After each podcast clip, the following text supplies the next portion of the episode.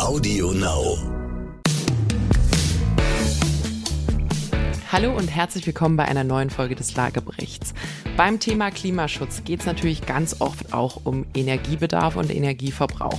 Und da gibt es neben dem großen Sektor Verkehr und Autos natürlich auch den Gebäudesektor, der signifikant ähm, zum Thema Energieverbrauch und auch CO2-Ausstoß beiträgt. Das heißt, es ist auch richtig und wichtig, dass natürlich der Gebäudebestand bei der Diskussion rund darum, wie wir nachhaltiger werden können, mit berücksichtigt wird.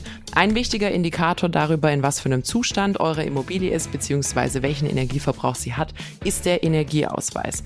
Viele haben sich noch nicht so viel mit dem Energieausweis auseinandersetzen müssen, beziehungsweise noch nicht so wirklich auseinandergesetzt. Deswegen gucken wir uns das heute für euch an. Wie immer mit dabei ist Dr. Peter Hettenbach. Er ist Gründer und Geschäftsführer des IIB-Instituts. Ich bin Katharina Ivankovic. Auch ich bin in der Geschäftsleitung des IIB-Instituts und ich wünsche euch viel Spaß mit der heutigen Folge.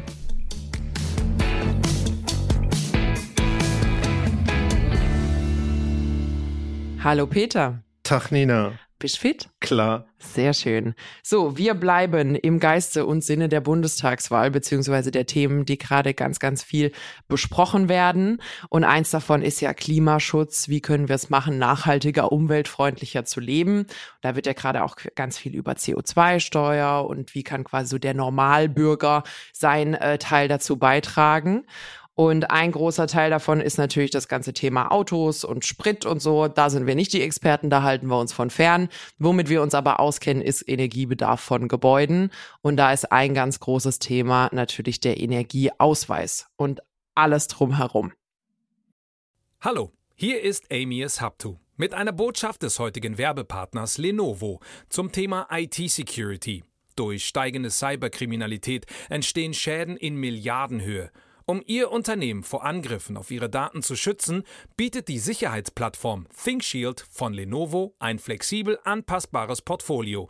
Seien Sie und Ihre IT einen Schritt voraus und informieren Sie sich jetzt auf lenovo.spiegel.de. Genau, und wir reden über den Energieausweis von Wohngebäuden. Genau, wir halten uns ja grundsätzlich von Gewerbe ein bisschen fern, da sind wir nicht die Experten, aber ich glaube, jeder, der riesige Gewerbeeinheiten verwaltet oder besitzt, kennt sich da besser aus als wir, da braucht er unsere Tipps nicht. So, Energieausweis. Ich muss ja sagen, ich habe in meinem Leben, also ich bin schon einiges umgezogen, je immer in Mietwohnungen, ich habe ja noch nichts eigenes, haben wir ja schon mal drüber gesprochen. Ich habe noch nie einen Energieausweis in der Hand gehabt. Bing! Mhm. Da fängt es schon an. Also ja. nach Gesetz ist der Energieausweis Pflicht. Pflicht bei Vermietung und Verpachtung. Es muss normalerweise schon in der Immobilienanzeige auf den Energieausweis hingewiesen werden. Mhm. Also bei der Vermietung muss der da sein und der Mieter hat auch ein Recht, ihn zu sehen. Mhm. Also bisschen mehr aufpassen, Du hast ja hoffentlich nicht mehr so viele Mietvorgänge vor dir, aber da könntest du dir mal den Energieausweis anschauen. Ja. Wo wohnst du denn? Wie viel Energie verbraucht denn deine Wohnung oder dein Haus? Oh, du hast mich mhm. oh nicht nochmal traumatisieren, Peter. Das haben wir schon mal gehabt. Das macht mir am meisten Spaß. Ist, wo der Peter ausgerechnet hat, dass ich eine Badewanne voll Heizöl verbrauche mit meiner Wohnung. Das schieben wir mal wieder ganz, ganz weit weg und reden über andere Dinge. Nee, aber vielleicht nochmal kurz für unsere Hörer, um vorne anzufangen. Der Energieausweis ist das Ding, was normalerweise so ein bisschen äh, regenbogenbunt aussieht. Ich muss zugeben, die, die ich bisher von Freunden und Co. gesehen habe, sind dann immer eher dürftig auf schwarz-weiß ausgedruckt. Auch schon mal nicht perfekt. Das heißt, die Ampelthematik geht so ein bisschen verloren. In der Regel hat man da aber äh, mindestens einen Balken, manchmal zwei Balken. Der sollte links grün sein und rechts rot. Ähm, die Ampelthematik kennt, glaube ich, jeder. Und da kann man jetzt unterschiedliche Dinge drin lernen.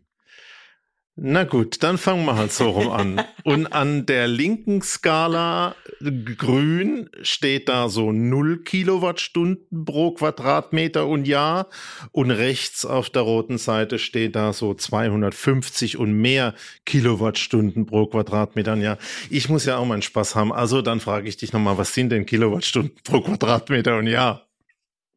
Oh, das, das ist jetzt echt Gut, frech. also es ist eine Größe, die kennt eigentlich kein Schwein. Nee, also im normalen Leben kannst du damit echt recht wenig anfangen. Ist ja so ein bisschen wie PS und Kilowattstunden. Genau, aber so äh, da äh, kann ich einen fachlich nicht ganz korrekten, aber unheimlich pragmatischen Tipp geben, wenn du bei diesen 250 Kilowattstunden pro Quadratmeter und Jahr einfache Null wegstreichst, also von 250 durch diese komplizierte mathematische Operation Null wegstreichen, kennst du noch aus deinem Unterricht, ja, klar. 25 machst, kann man in etwa sagen, dieses Haus verbraucht etwa 25 Liter Heizöl pro Quadratmeter und Jahr.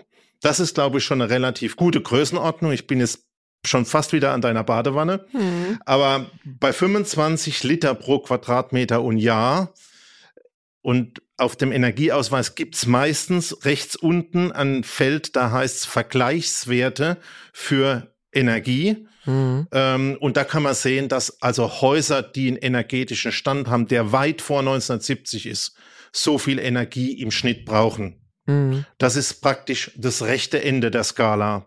Und wenn du als Mieter dir einen Energieausweis anschaust und da auf der rechten, hoffentlich nicht falsch schwarz-weiß ausgedruckt, roten Skala 25 Liter oder 250 äh, Kilowattstunden steht, dann wird deine Nebenkostenrechnung im Winter hoch.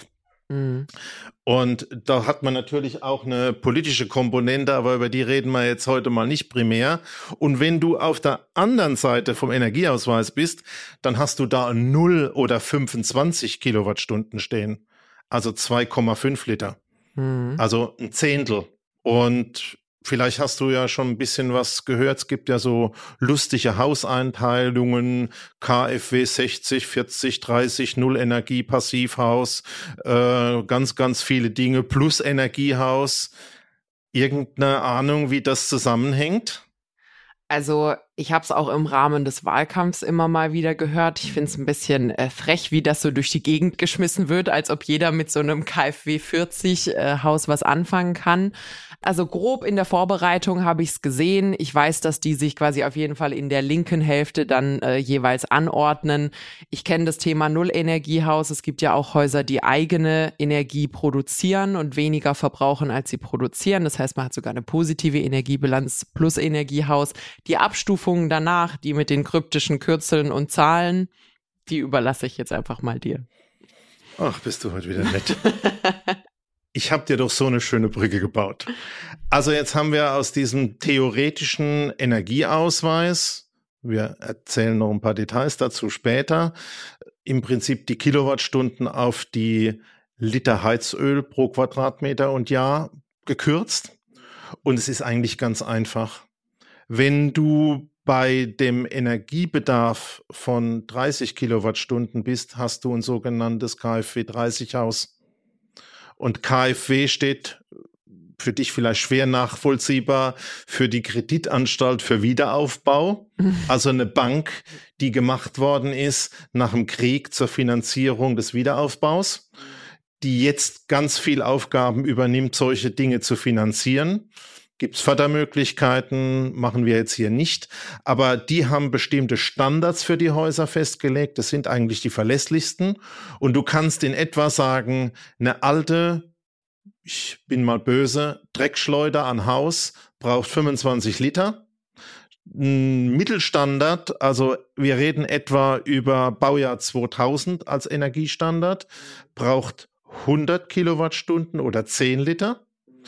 Neubau braucht heute 30 bis 40 Kilowattstunden, also drei bis vier Liter.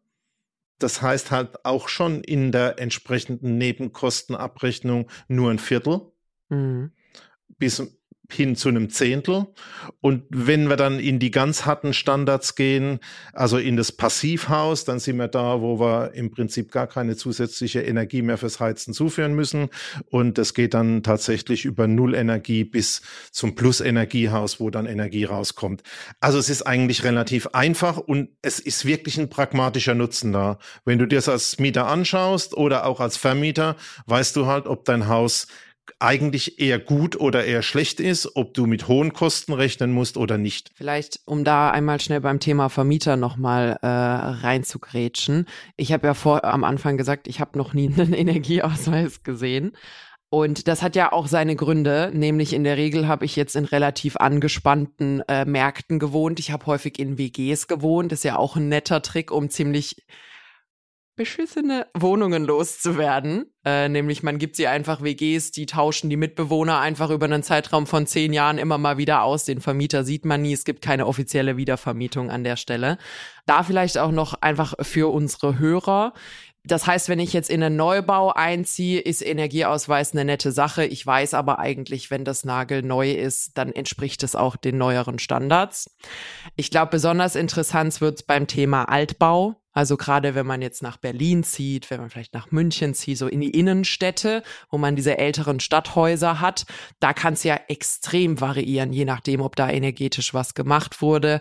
Ich weiß, es ist nicht einfach, quasi der meckernde Interessent zu sein an der Stelle, weil man äh, höhere äh, Konkurrenz hat. Aber da lasst euch den Energieausweis geben. Der Makler oder der Vermieter ist verpflichtet, ihn auszuhändigen, weil da kann natürlich noch mal richtig, richtig bös was auf einen zukommen. Nehmen wir es mal blöd, wirklich energetisch nicht saniert. Nehmen wir so ein 20, eine 20 Liter Wohnung. Das hat man bei Altbau schnell. Hat man noch schön hohe Decken und so. Die sind schön zum Gucken, blöd zum Heizen.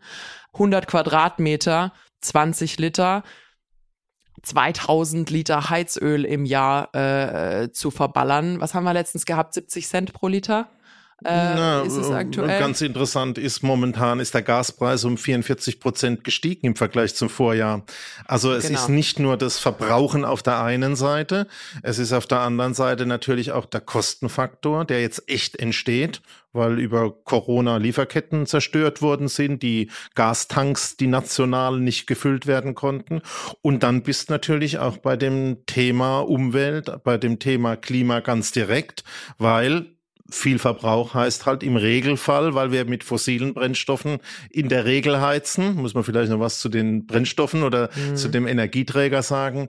Und dann hast du natürlich auch umso mehr CO2. Genau, also da wirklich besonders, wenn ihr in ältere Gebäude einzieht, schaut euch das an. Damit könnt ihr auch so ein bisschen einen kleinen Plausibilitätscheck für die angesetzten Nebenkosten machen. Gucken, ob das hinkommt oder ob euch da bei der Jahresabrechnung ein böses Erwachen erwartet. Gibt's ja leider auch zu häufig. Da also guckt euch das an, informiert euch ein bisschen, wenn euch die Folge nicht gereicht hat. Es gibt ganz, ganz viel auch im Internet, um das nochmal nachzulesen.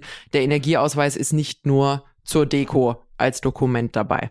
Nochmal wichtig, der Energieausweis gibt den Ist-Zustand des Gebäudes dar.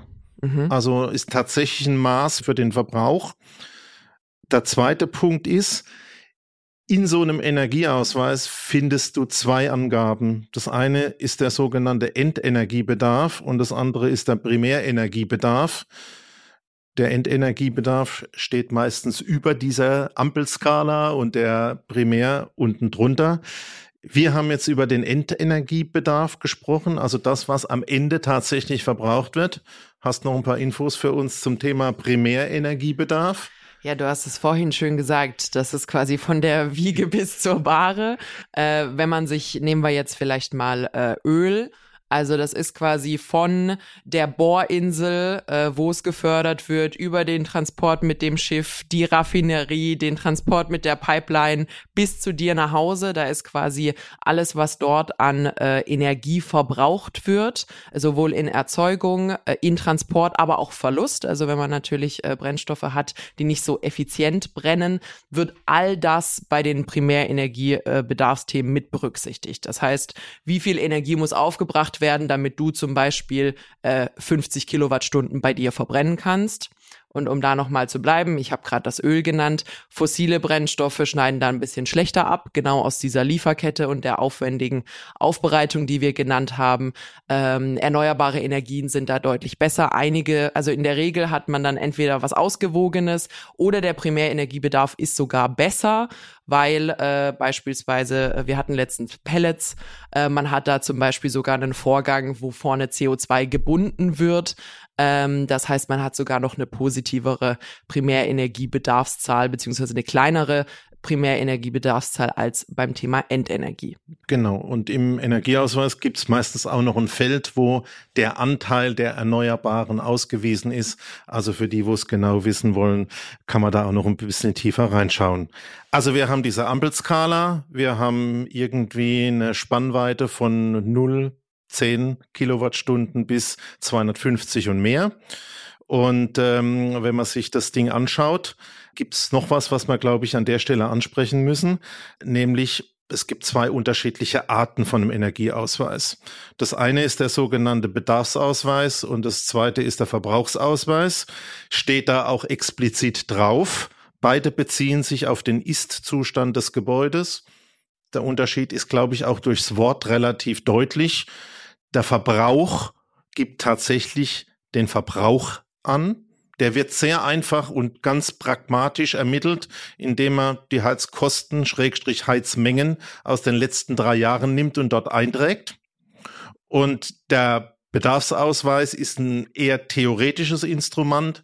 Da werden Instrument, da werden den Bauteilen bestimmte energetische Standards zugeordnet und dann theoretisch ausgerechnet, was das Haus braucht der hat den Vorteil, dass du vielleicht Erneuerungsmaßnahmen, jetzt kommen wir nicht nur auf CO2 verbrauchen, sondern was kann man denn selber auch am Gebäude tun, dass man vielleicht den Einfluss von Erneuerungsmaßnahmen besser ermitteln kann. Ich persönlich, und ich weiß, das ist nicht der Standard, bin ein großer Fan vom Verbrauchsausweis.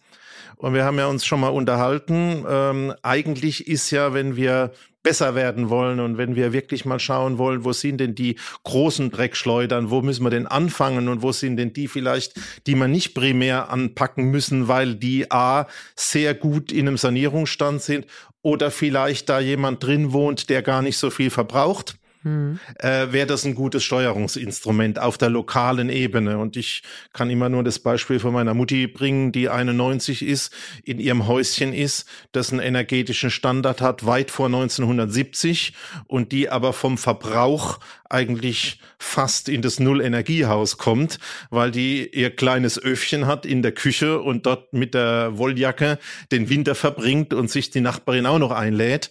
Also die sind da sehr sparsam und eigentlich ist es doch der richtige Verbrauch, der für den CO2-Ausstoß verantwortlich ist.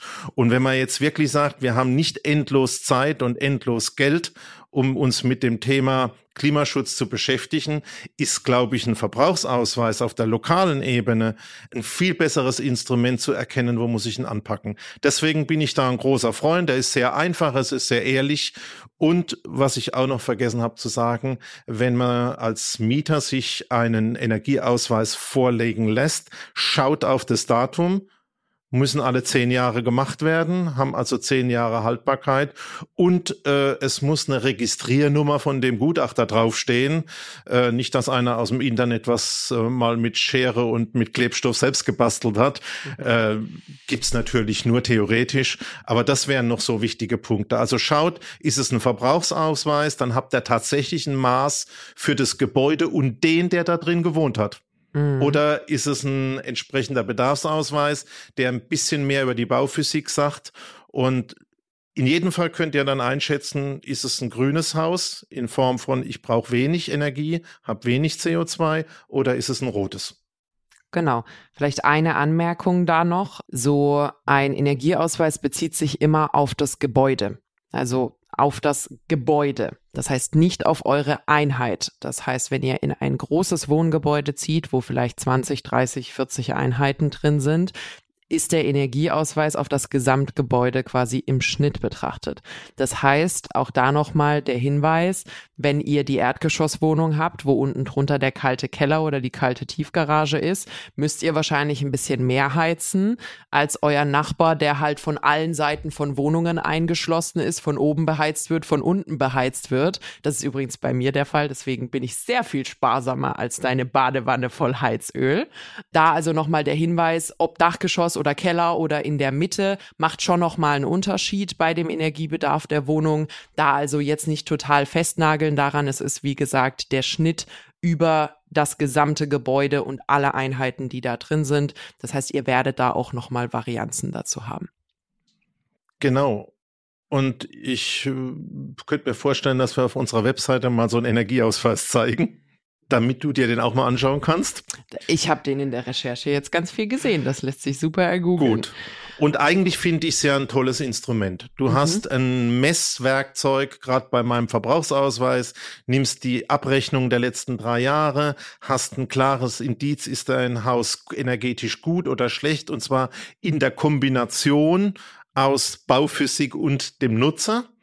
Und du hättest eigentlich auch gute Möglichkeiten dann, ähm, wenn du mal energetische Sanierung anbetrachtest, nicht nur mit dem großen Holzhammer draufzuhauen und einen Rundumschlag zu machen, sondern gezielt anzusetzen, um Maßnahmen zu finden, die den bestmöglichsten, schnellstmöglichsten wirtschaftlichen Effekt ausmachen.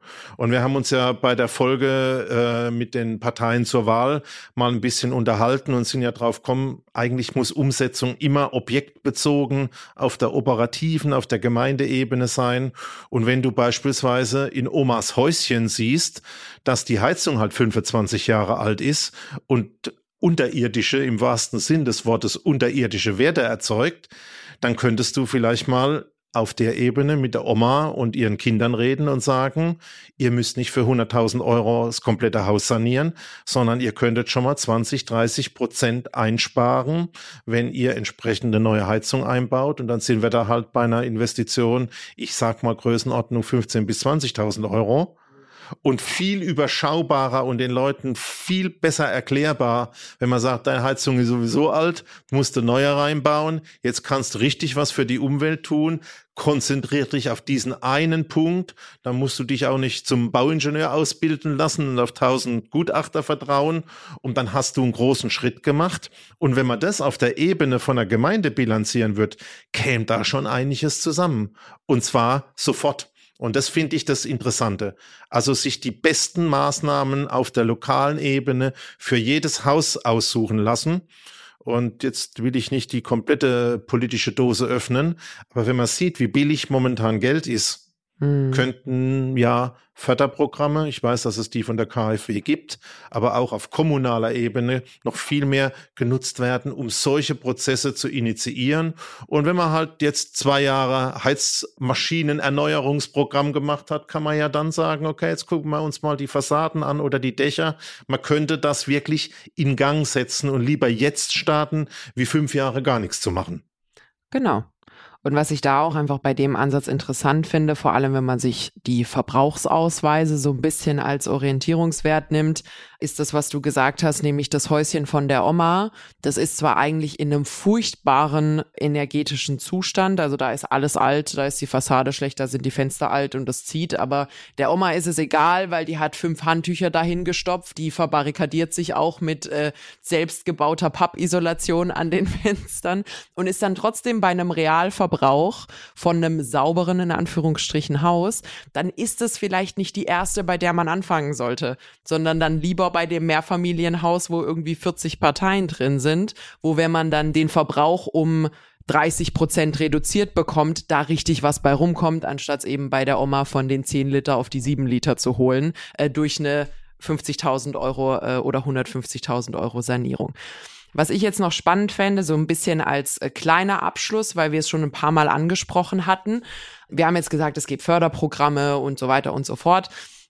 Aber es wird ja gerade viel darüber diskutiert, wer soll denn da in die Pflicht genommen werden, auch im Rahmen der CO2-Steuer. Und da gab es ja jetzt einige Kabeleien zwischen SPD und CDU, nämlich darüber, dass zum Beispiel äh, Heizöl und Gas ja jetzt auch der CO2-Steuer unterliegen. Und wer denn die bezahlen soll? Der, der es verbraucht, der Mieter, oder der, der dafür verantwortlich ist, was da quasi für ein energetischer Standard ist, ähm, der die Heizung reingebaut hat, nämlich der Vermieter.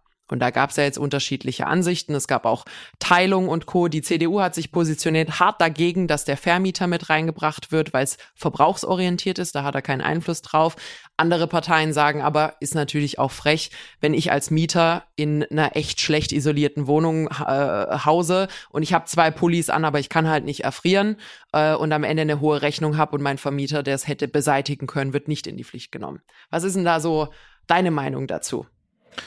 Naja, also in dem Energieausweis haben wir ja unsere Ampelskala und wir können die Dreckschleudern von grün und freie Fahrt natürlich sehr gut äh, unterscheiden. Mhm. Und ich glaube schon, auch wenn ein Vermieter halbwegs vernünftig ist, muss man gucken, dass man von der roten Seite auf die grüne Seite kommt.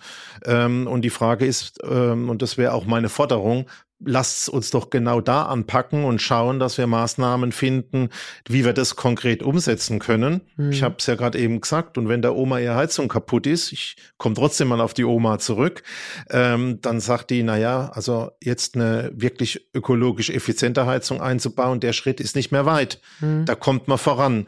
Ich will aber nochmal auf das Problem der Größenordnung kommen. Wenn du dir den Energiebedarf im Gebäudebestand anschaust, mhm. dann ist der so wie du richtig gesagt hast, natürlich im Bestand schon mal extrem, weil mhm. der Neubau ist sowieso sauber und gering vom Verbrauch.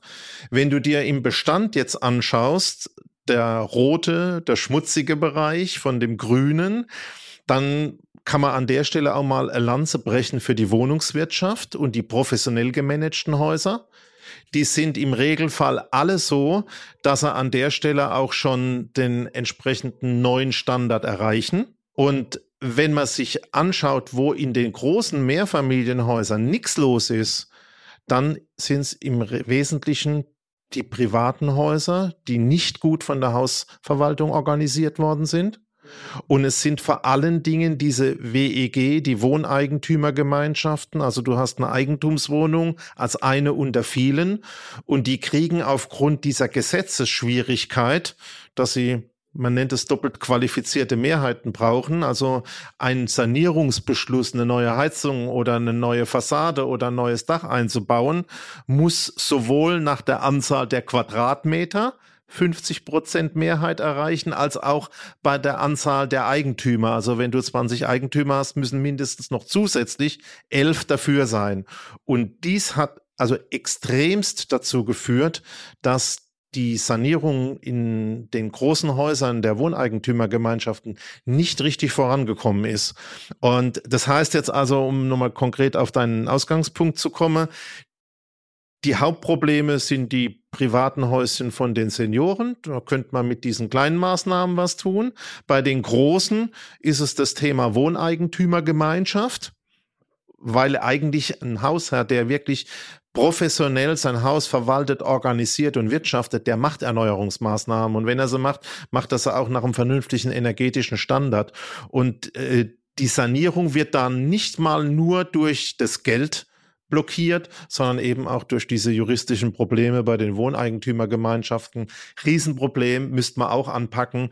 Das würde, glaube ich, einen großen Schub machen, wenn man dann den Energieausweis nehmen könnte, sagt, so, jetzt gucken wir mal, dass wir alle von Rot nicht unbedingt direkt nach Grün, aber zumindest nach Gelb bringen und uns überlegen, welche Maßnahmen könnten denn das sein, um stufenweise schnellstmöglichst in die CO2-Einsparung zu kommen. Das heißt, das ganze Thema Pareto-Prinzip siehst du auch bei der Sanierung. Das heißt, äh, wenn man die Vollsanierung als äh, vielleicht äh, Ausgangssituation nimmt, man könnte auch für 20 Prozent der Kosten erstmal 80 Prozent des Problems beheben äh, anstatt von jedem die 100 Prozent zu erwarten, egal wo der Stadt Ich bin deinem Mathelehrer immer wieder dankbar an der Stelle. Grüße, Grüße gehen an der Stelle raus. Ich fand den auch super. Natürlich, weil was ist denn die äh, Alternative? Es passiert nichts. Mhm. Und wir wollen ja Klima- und Temperaturziele erreichen. Da musst du anfangen. Es nützt nichts, wenn ich mein riesen Brett vornehme äh, und ein dickes Brett bohre und ewig brauche, bis ich da durch bin und vielleicht es gar nicht mehr erlebt, bis ich durch bin oder ob ich anfangen kann. Mhm. Also ich glaube, da ist auch ein, äh, um einfach noch ein paar kleine Themen einzubringen, ein wichtiger Punkt natürlich ist, dass da jetzt, glaube ich, auch mal einfach ein bisschen Planungssicherheit rein muss. Ich glaube, es ist extrem schwer, gerade auch als Immobilienbesitzer, ein größeres Invest in dein Eigentum zu machen, äh, wenn du nicht weißt, was dich erwartet. Also wenn da jetzt zum Beispiel Mietregulierungen oder was äh, gemacht wird, stehst du halt ganz schnell vor der Privatinsolvenz, wenn du dir da 50.000 Euro genommen hast, um äh, Heizung und Dach zu machen.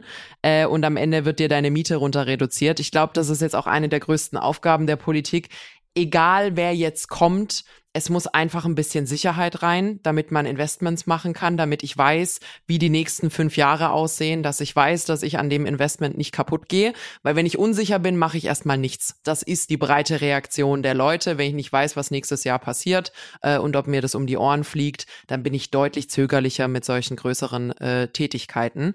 Also da, egal was passiert, es muss jetzt einfach ein bisschen Sicherheit in den Markt rein, damit man dort größere Entscheidungen treffen kann.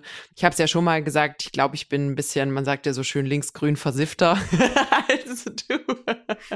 Mich ärgert es auch manchmal ein bisschen, dass wann immer der Normalbürger, also der Mieter, der vielleicht ein Auto hat und nicht irgendwie eine Flotte von Frachtschiffen, äh, wann immer der sein Verhalten klimafreundlicher gestalten soll, wird zur Kasse gebeten, dann werden da irgendwie Kosten erhöht. Wann immer die, die tatsächlich am größeren Hebel sitzen, sich verändern sollen, wird immer gesagt, wir machen es ein bisschen günstiger für euch, ihr habt da noch ein bisschen Fördergelder. Also ich glaube, da gibt es auch noch ein paar Abstufungen, wo man sagen kann, wenn es Vermieter gibt, die ihre Wohnung in einem furchtbaren Zustand lassen, weil man weiß, irgendeine verzweifelte WG wird in alles einziehen, glaube ich, kann man da auch mal drüber reden, dass zum Beispiel so eine CO2-Steuer auch äh, auf die Quadratmeter umgerechnet werden kann und den Zustand anstatt den tatsächlichen Verbrauch der Wohnung, weil den hat der Mieter im Kopf. Ich glaube, da fehlt einfach noch, auch wenn wir uns die Parteiprogramme anschauen, äh, spezifische Pläne. Also das war, glaube ich, auch das, wo ich am meisten maulen würde. Wir haben ja jetzt schon wirklich einige Dinge angesprochen, die auf kommunaler Ebene, die braucht gar nicht der Bund regeln, da muss der Bund einfach ein paar äh, Fördermittel zur Verfügung stellen und die können dann auf kommunaler Ebene abgearbeitet werden. Geht schneller, geht effizienter, funktioniert besser, steigert die soziale Energie, sagst du ja auch immer gerne, besseres Gemeinschaftsgefühl. Äh, und ich glaube, das ist jetzt auch eine der größten Aufgaben der neuen Regierung, da jetzt einfach mal für ein bisschen, wir gemeinsam gehen da voran und finden Lösungen, die auch für euch funktionieren und nicht, äh, wir unterschreiben jetzt irgendwelche Gesetzesentwürfe und überlassen euch dann alleine, wie ihr es regelt und wo ihr die Kohle dafür herkommt ich glaube wirklich, dass ähm, wenn wir es schaffen, wieder die Menschen dazu zu bringen, dass wir eigentlich ein gemeinsames Ziel erreichen wollen und dass es unsere gemeinsamen Städte sind. Äh, und ich wohne ja auch nicht im Einfamilienhaus äh, und mit dem Mieter zusammen eine Gemeinschaft bildet und sagen, wir wollen eigentlich toll wohnen und äh, ökologisch auch jetzt nicht unbedingt ähm, also ein, ein, eher ein Vorbild sein wie das Gegenteil. Da fängt's an du musst selber was tun und es geht. Und ich glaube, ähm, dein Spruch heute, den ich mitnehme, ist Pareto gilt da auch, ja. Anfangen und lieber Pareto machen, wie äh, fünf Jahre warten und nichts tun. Absolut. Dann nehmen wir das doch mit. Lieber, lieber 20 Prozent machen als nichts tun. Auch als Hinweis für alle Studenten. Mit 20 Prozent Einsatz. So rum. Sehr gut. Ich glaube aber, damit haben wir es ganz gut abgefrühstückt. Nochmal als Hinweis, also erstens, jedes Gebäude muss einen Energieausweis haben. Der Vermieter oder Makler oder Verkäufer, je nachdem, was ihr da gerade anguckt, ist verpflichtet, euch den auszuhändigen. Der darf maximal zehn Jahre alt sein, also achtet auf den Stichtag, der draufsteht. Und was ist da für eine Nummer drauf, Peter?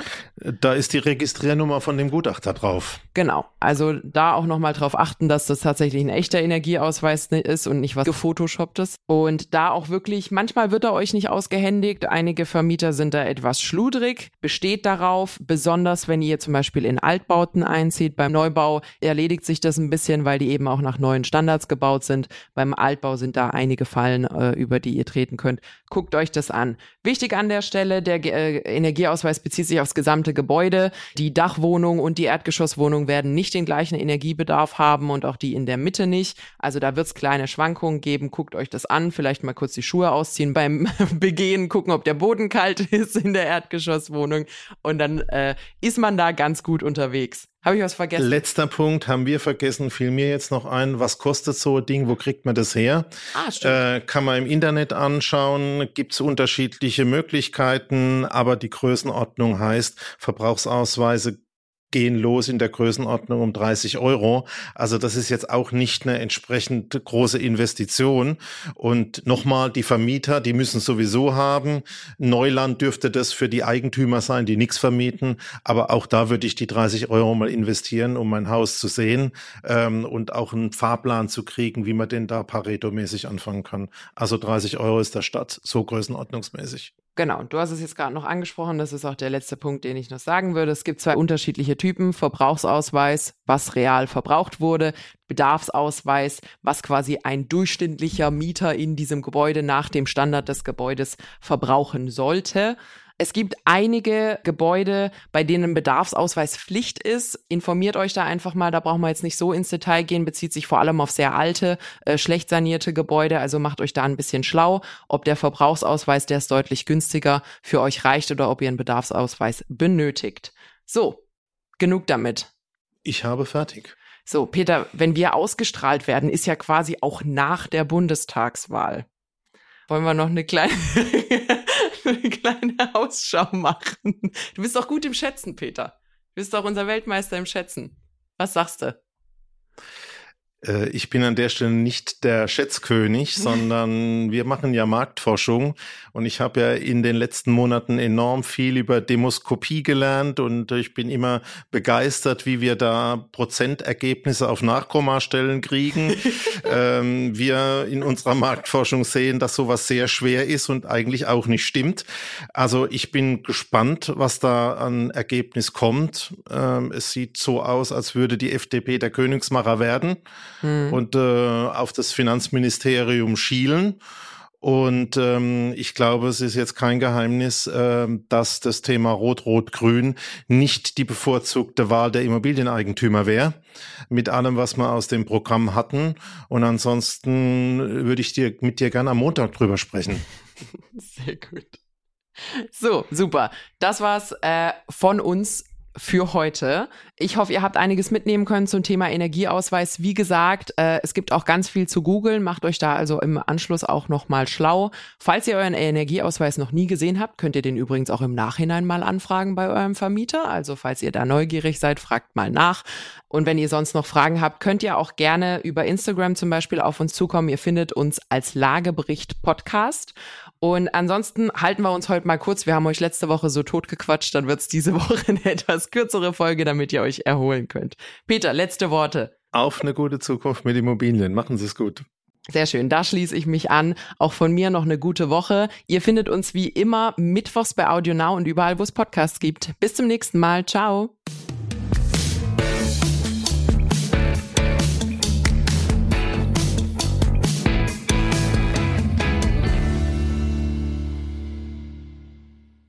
Dieser Podcast ist jetzt vorbei, aber wir hätten noch einen anderen Podcast-Tipp.